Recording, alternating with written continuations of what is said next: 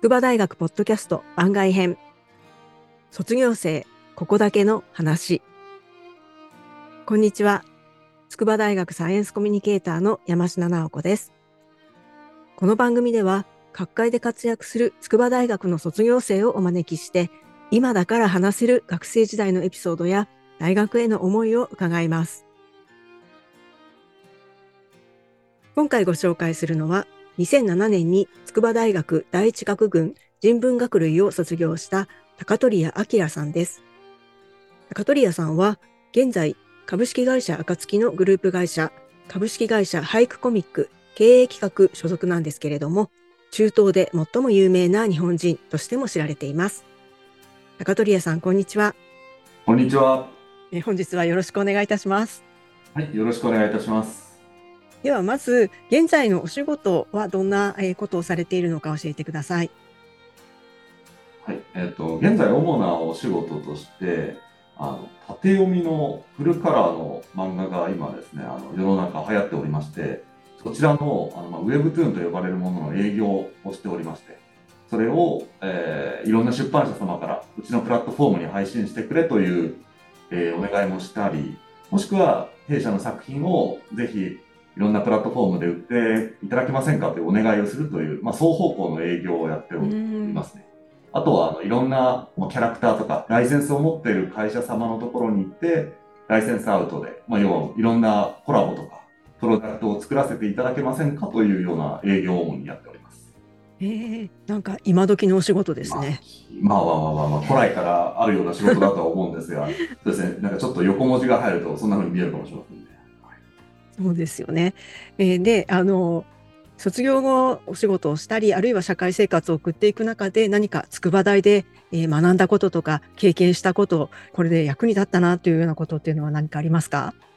私がいた在学してた時は、まだあの、つくばエクスプレス TX があのなかった、ギリギリあの私が大学3年の時にできたので、当時まだあの陸の孤島という要素がすごい強くて、でその陸のことで、まあ、どうなるかっていうと、はい、基本的にみんな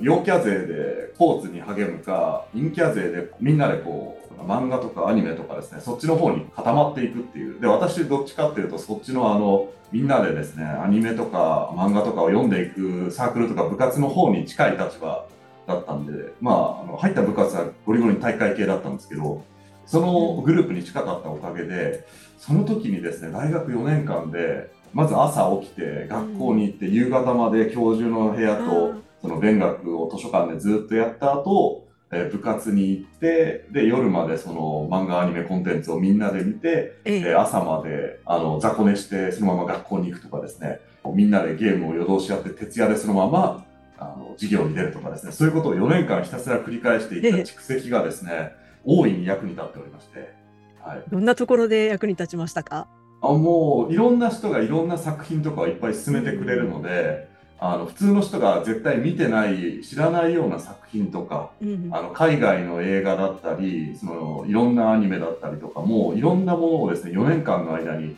蓄積していって。うん冬の時間もあの私はあの歴史学部専攻だったので、あの日本史だったり東洋史西洋史のそれぞれのあの歴史オタクの方々とですねこういろんな話をして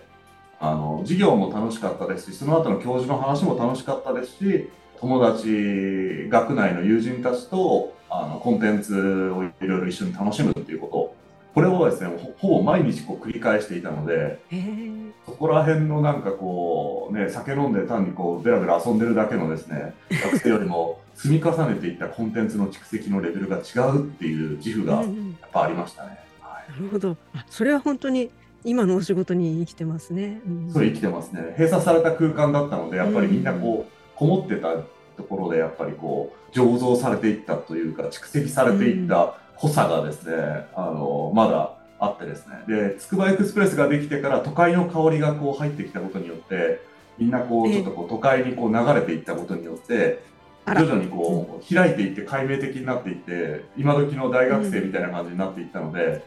これも時代の流れかなという、はい、だから私はあの旧世代の遺物みたいなものだと思っていただければ。でもちょうど過渡期のところを経験されたっていうことですね。そうですね。私があの大学3年の就職活動をやってたタイミングでつくばエクスプレスが開通したので、ええ、若干寝坊しがちな私からするとですね、あの50分であの都心に出れるというのはですね、うん大変良かったと思います。あ、じゃあ就活はしやすかったと。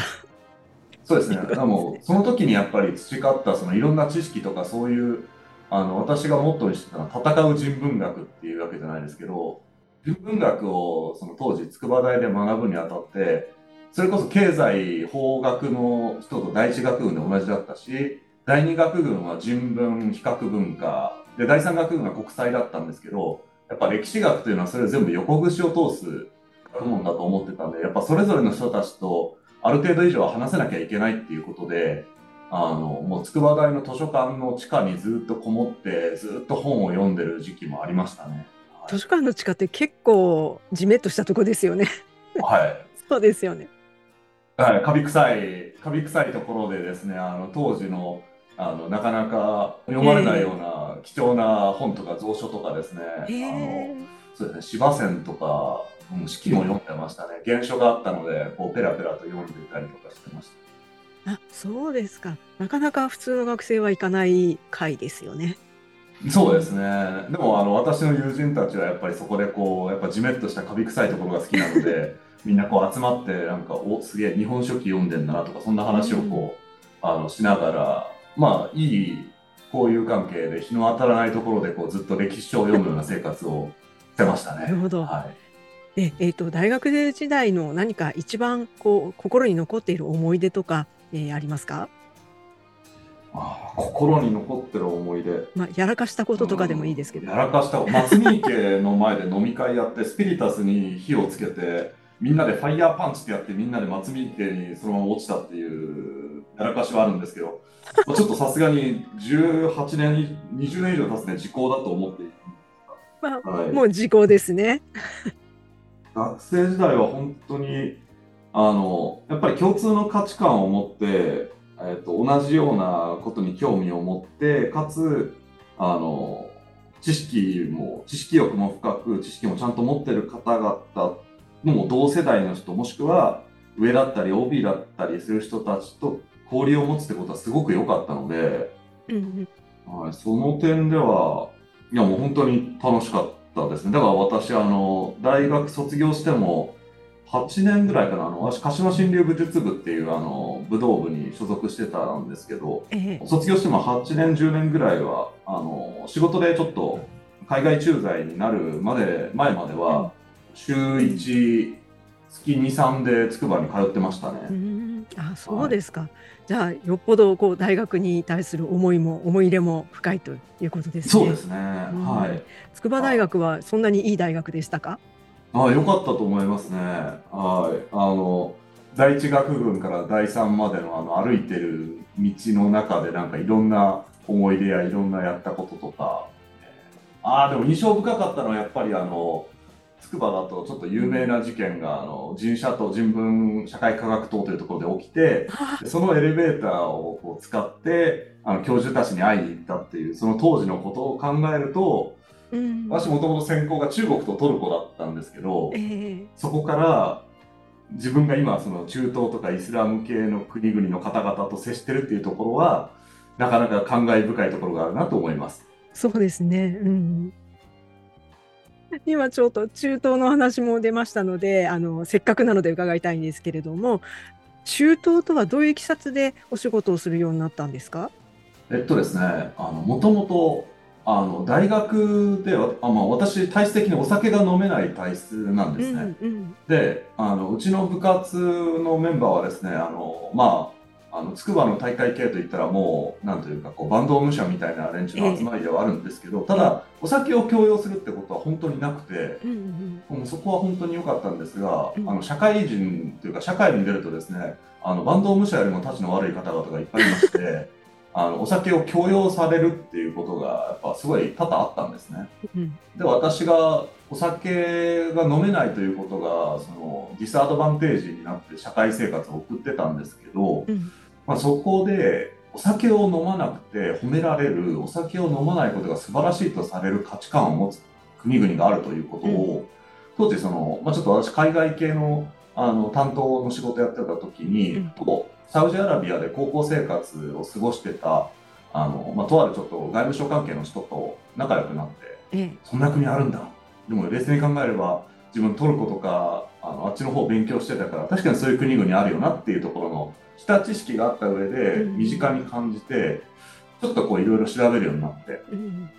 でそしたらあの外務省ええ。のちょうどプログラムで、サウジアラビアに行く日本サウジ青年交流団団員募集っていうのがあったんですね。ええ。でここであこれちょっと申し込んでみようって思って申し込んで小論と面接を経て合格していざ向こうに行ったんですね。うん。そしたら行ったらもうお酒を飲まないお前は素晴らしいなんと立派な人だって褒められてええ。人生でそんなことってなかったので。うんあお酒飲まなくて人生で初めて褒められるっていうところでもう早速好感度マックスになって。ええ。で当時そのサウジアラビアってビザがものすごい厳しくて私も当時外交ビザで行ったんですね、う確かそれで行って、ええ。その行ったリヤド市役所でですねあのアラブ服一式を買ったんですね。市役所で、でみんな買ったんはい。市役所に売ってんだ。市役所のえ売店で買ったんですよ、ええ。地下の売店で。で、で団員みんな買ったんですけど、私が、あこれ日本でも来たら面白いよなって思って、はい。えで面白いですけど。ね。はい、団員のメンバーが全部帰国した後のパーティーとか、うん。そこら辺で来てて、うろうろしてたら、日本に駐在してる各国大使館の大使だとか副大使の方々が、お前面白いな、うん。似合ってるぞみたいな感じで言って、えでも着方は、はこうだとか、いや、うんうちの国ではこうだっていうのいろいろ教わって、えでやっぱもっと歴史学専攻なんで、ええ。あ全部違うんだ、面白いって思って、徐々にこうもっとドハマりするようになって、作法とか所作とか、うん。いろんな言葉とかを、まあ、ちょっとマスターするようになって、で、どんどんなんかこう、あのいろんなパーティーとか、式典に呼ばれるようになって、ええ当時インスタグラムというのが日本に上陸する前だったんですね。ええでそれで、インスタグラムっていうのがあって、君のこの投稿したら絶対面白いから、ぜひやるべきだってことを、うんサウジアラビア人に勧められて、ええ。それで投稿したら、なんかめちゃくちゃバズってしまって、ええでそれでフォロワーがあれがあれよと増えていくのに合わせて、まあ、いろんな人たちとビジネスマンだったり、あの現地の学生だったり、その石油関係の会社、商社、自動車会社、そして王族の方々と会っていって、蓄積が溜まっていって、なぜかこう中東のエキスパートとして、なんかこう蓄積されたものをこうアウトプットしていって、もともとアカデミックの世界に進みたかった人間なんですけど、進めずにサラリーマンになった身なので、え。なんかちょっとはやっぱ凝り性なところがあるので、それを蓄積して、こう執筆していったら、中東の仕事をいっぱいいただけるようになったっていう流れなんですね。ああ、それで中東で最も有名な日本人ということになったわけですね。中東で一番有名な日本人だったのは2017年と18年までなんですよ、実は。あそうなんですか？時は間違いなく1位だったんですけど、その後に、あの、外務省の、あの岩井文雄大使っていう大使がいて、えで、大使の方がフォロワー断然増えちゃったんでえ、、あら、なので私は今、中東で一番有名な大分県民を名乗ってます。大分県民になっちゃいましたか。はい、そうです。そうかまあ、もしくは中東で一番有名なサラリーマンうという名乗り方をしてます。そういうやり方で、ちゃんとバックグラウンドとか、あのなぜこの格好はこうなのかとか、歴史的背景、宗教的背景、民族的背景を理解した上で、あの格好を着てるので、よく言うなんかあのハロウィンとかでですね、ああいう格好をして、こう石油王コスプレとか言ってるやつらを見ると張り倒したくなりますね。うんそっか、ただの仮装ではないっていうことなんですね。だから私はあのハロウィンの時は絶対着ないっていう。そうですハロウィンの時はス姿で歩いてます。ええはいあ、ちゃんとこだわってるんですね。こだわりが。で、そのこだわりがちょっとこう、面倒くささでもあり、その自分の、なんだ裏打ちでもあるんですね。それはもう図書館の地下でこうずっと培ってきた知識だったり、うんその、正直そこら辺のあのサウジアラビアのあの大学生よりもサウジアラビアの歴史詳しいので、うん、そこはちょっとこう語れるし負けないっていう自負がある上であの格好をしてるので、えよく言うなんかあの石油になってなんかこう YouTube 映えとかインスタ映えとかしてる人たちのことを、いやもっと勉強してそういう知識を得るべきだよもっと学ぶべきだよっていうふうに思うところはあったりします。うん、やっぱり歴史学を専攻したっていうところが生きてるっていうことですよね。もうあの戦う人文学なので、はい戦うっていうのはどのあたりが戦ってるんですか？いやもうなんというかこう文学部卒っていうだけで、うん、まず就職とかいろんなところであの弾かれるんですよ。あ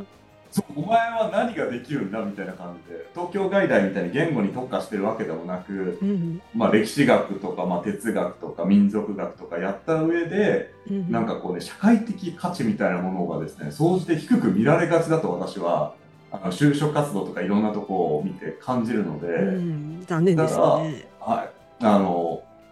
歴史学を専攻した人間だからうん。これも知ってるあれもできるこれも分かるだからエキスパートの人たちとも渡り合えるぐらいのものを平たく多く持ってますよっていうところを私も強く言ってるのでだから人文学の人間はですねもう本当に勉強しなきゃいけないいろんな分野のいろんな人ともちゃんと渡り合えるぐらいの知識量を持ってないといけないよねっていうのを含めて戦う人文学って言い方をしてるわけなんです。なるほど。でもこれは文系を目指す人たちにとってはすごく励みになりますね。なんでも就職きついことは変わりないので頑張ってくださいって感じですね。はい、そこはあの培ったキャラと培った裏打ちで戦うしかないということなので、そうか。はい。いや確かにあの私も高取屋さんのご本も読ませていただきましたし、はい、あのポッドキャストも聞かせていただいたんですけれども、やっぱり歴史の造形がすごい深いなっていうのは本当に勉強されたんだなと思って感心し,、はい。しました。なんか、はい、初対面で会った人になんでうちの歴史そんな詳しいのって言われるっていうのが、まあ大体よくあることですでもね歴史を知ってるっていうのはすごい教養のある人っていうことですもんね。まあ教養があってもあの契約書のなんかこう差分とかなんか細かいところできなかったら、まあ、実学で役に立たないことも事実だよなってことは感じるのでそれはそれこれはこれかなっていう、まあ、その人間的魅力だったりとかなんかそういうところに付随したりなんかこう価値観とかあの物の見方とかの面では大きくその人文値があるということで変わるとは思うので、そこの部分で培うところっていうのは間違いなくあると思うので、私はあの人文学類を専攻したことをすごい誇りに思ってますし、あの人文学の知知恵っていうのは今すごく重要だっていうふうに言われるようになってきてますからやっぱりはい、文系の人たちにも頑張ってもらわないと。まあそうですね。まあでも人文知とか言ってなんか堅苦しいこと言ってこうずっとそっちにのめり込んだ国っていうのは大体滅びてるんで 歴史上あんまり偏りすぎるのも良くないよねっていうのがあの、うん。歴史学を専攻した身としては思うところなので。なるほど。このアンビバレンスを抱えたまま我々はこう本を積み上げて読んでいくだけの、うん。はい、でも歴史を学ぶっていうのはそういうこともわかるってことですよね。そうですね、うん。だからそこの部分で俯瞰的な見方とか業界トレンドとかっていうのも一種のなんかその業界における歴史みたいなものではあるので、なんかそういうなんかちょっと特殊な見方はしてるかもしれません。うんそんな学生の頃からそんなにまあなんていうか歴史オタクみたいな感じでのめり込んでたんですか？そうですね。あの中学校高校の時からもなんか歴史小説といっても司馬遼太郎みたいななんかこうそうふふわっとした感じじゃなくてこう実録に近いような、うん。個人的に好きなのは陳春春先生っていうあの実録アヘン戦争とかを書かれた先生がいるんですけどその人の本とかをすごいえ。読んだり、全何十巻にもなるあうんの中国の歴史っていう本もあったりするんですけど、ええ。それをずっと読んでる感じでしたね。小中高ずっと歴史系の本ばっかり読んでました、あそんな子供の頃からそうだったんですか？そんな感じでした。はい、へえ。あじゃあもう学びたい放題って感じですね。まあでもあの実はそうは言っても私高校12年まではあの医学部志望でえ？はい。抗生物質と戦う耐性菌の黄色ブドウ球菌がいかにこう抗生物質の攻撃を逃れるかというシステムがめちゃくちゃ面白くて耐性菌の勉強をしたいなって思ってたんですけど数学 3C ができなくて、全然違う戦うですね。はい、諦めたっていう過去は実はあります。あそうなんではいすか。私の高校1、2年までのあの模試のやつ見たら全部医学部って書いてますね。はいへえそんなこともありました。そうですか。でもまあ結果オーライですね。結果オーライですね。うん。ただ、個人的な話で、私、大分出身なので、本来、はい筑波大学っていうのはすごい遠いところの大学なんですね。で、大体九州の人間ってみんな九州大学に行くくんですけどね。うん。あの私当時あの憧れてたです高校の先輩がですね、九州大学に行くとで私あのその先輩に振られてて振られて振られて。その先輩が旧大落ちて、うんあの浪人したんですねええ。で浪人してあこれは同じタイミングで旧大入ったら、うん。これなんかワンチャンあるんじゃないかとかちょっと勝手に思ってたんですけどええ。別の先輩から聞いた話だとその先輩はもともと憧れてた人が九州大学に行ってそれを追いかけていくっていうことになってそれを追いかけてさらに追いかける構図になるっていうのがあ俺もう旧大ダメだって思ってでそれで母親にあのやっぱちょっと中国史やるには筑波大がいいんすよ、みたいな感じでこう親に無理やりな話をしして当時ええあの大清帝国あの満州族とかの新新王朝とかの研究をしてた片岡和忠先生がいるということを知って、自分筑波大行きますっていう感じであの切り替えてで筑波大に受かるというですねそういうエエピソードが実は裏にあって、そうじゃなかったら私筑波大じゃなかったっていう。はい。でもまあ来るべきしてきたっていうことですよね。あーまあそうですね。あのはいもう平砂あの第三宿舎でずっと住んで あの素晴らしい4年間おかげさまで送らせていただいたので、こんな風になったというのもあど。りますね。はいじゃあもう学生時代にやり残したとか悔いが残っていることとかっていうのはもうないですか？まあこんなひどい男祭り4年間みたいなもんだったので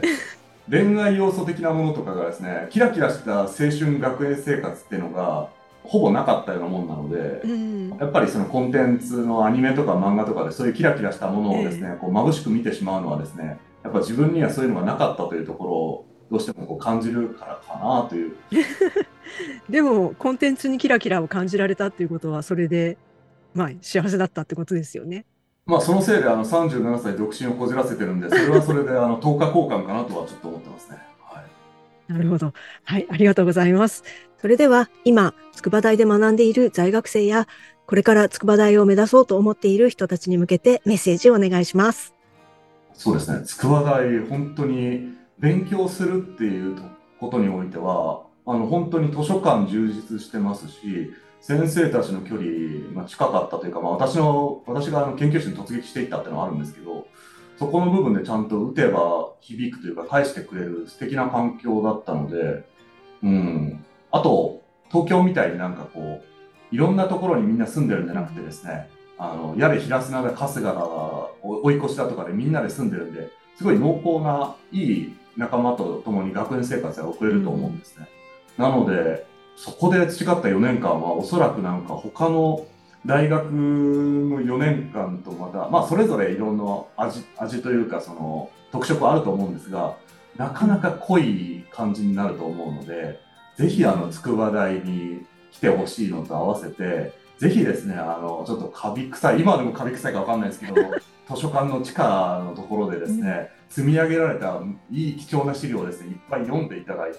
でそこでですね、世界で戦えるあの人材になっていただきたいというふうにちょっと思いますので、ぜひあの、筑波大の方々をもっと図書館利用して、上のですね、おしゃれなスタバ使うだけじゃなくてですね、もっと地下に行こうぜっていうところをですね、私はお勧めする次第でございます。ありがとうございます。ちょっと私もスタバに行き過ぎでした。スタバができた瞬間、え、何？俺たちの図書館が 俺急になんか、なんか陽キャっぽくなってねみたいな感じで、もっとこう、ほら、じめっとして、なんかこう、本を抱えて、こう、なんかこうんう、地下でこう、あの、カビ臭い中でこう、本を見つける空間じゃないのかなっていう、まあ、これも時代の流れかなと。いやはい。でもあの地下の貴重本のところだとかあのなかなかあの私たちには見せてもらえない資料が、ね、あるところとかっていうのは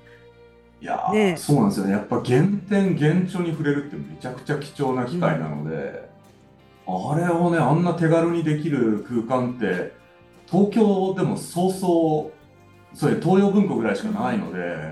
あれはもう本当に貴重、良かったですね。しかもそれをタダでそうですよね使って、はい、たまにあの返却を送ってペナルティー課されてましたけど、本当すいません、本当すいませんって言いながら、まあ私がちょっと一個世代は古いかもしれませんけど、本当に勉強するのにはいい空間だったと思いますね。でもね、はい歴史を学ぶっていうことで言えば世代とかも関係ないですもんね。まあそうですね、そこの部分、今はどういう先生たちがいてどうしてるかってその最新情報はあの、まあ、ウェブでちょっと見てるだけなんですけど、えただなんかみんないろいろこういろんなその区とかに分かれてバラバラに住むんじゃなくて結構近くに住んでるからすぐみんな集まってで夜遅くまであの話し合ったりなんかこう切磋琢磨できる素敵な空間だったってことは間違いないと思うのでそうですね。ははい。どうもありがとうございます。ありがとうございます。2007年、筑波大学第一学群人文学類卒業。株式会社暁のグループ会社、株式会社俳句コミック経営企画所属、高取谷明さんでした。ということで、高取谷さんについては、筑波大学の公式ホームページや番組概要欄でもご紹介していますので、ぜひそちらもご覧くださいね。ちなみに、お話の中に出てきた松見池というのは、筑波大学の校内にある池の一つで、たまーに楽しくなっちゃった学生さんたちが泳ぎたくなるみたいです。もちろん泳ぐための場所ではありませんので、あしからず。筑波大学ポッドキャスト番外編。卒業生、ここだけの話。筑波大学サイエンスコミュニケーターの山科直子がお送りしました。それではまた。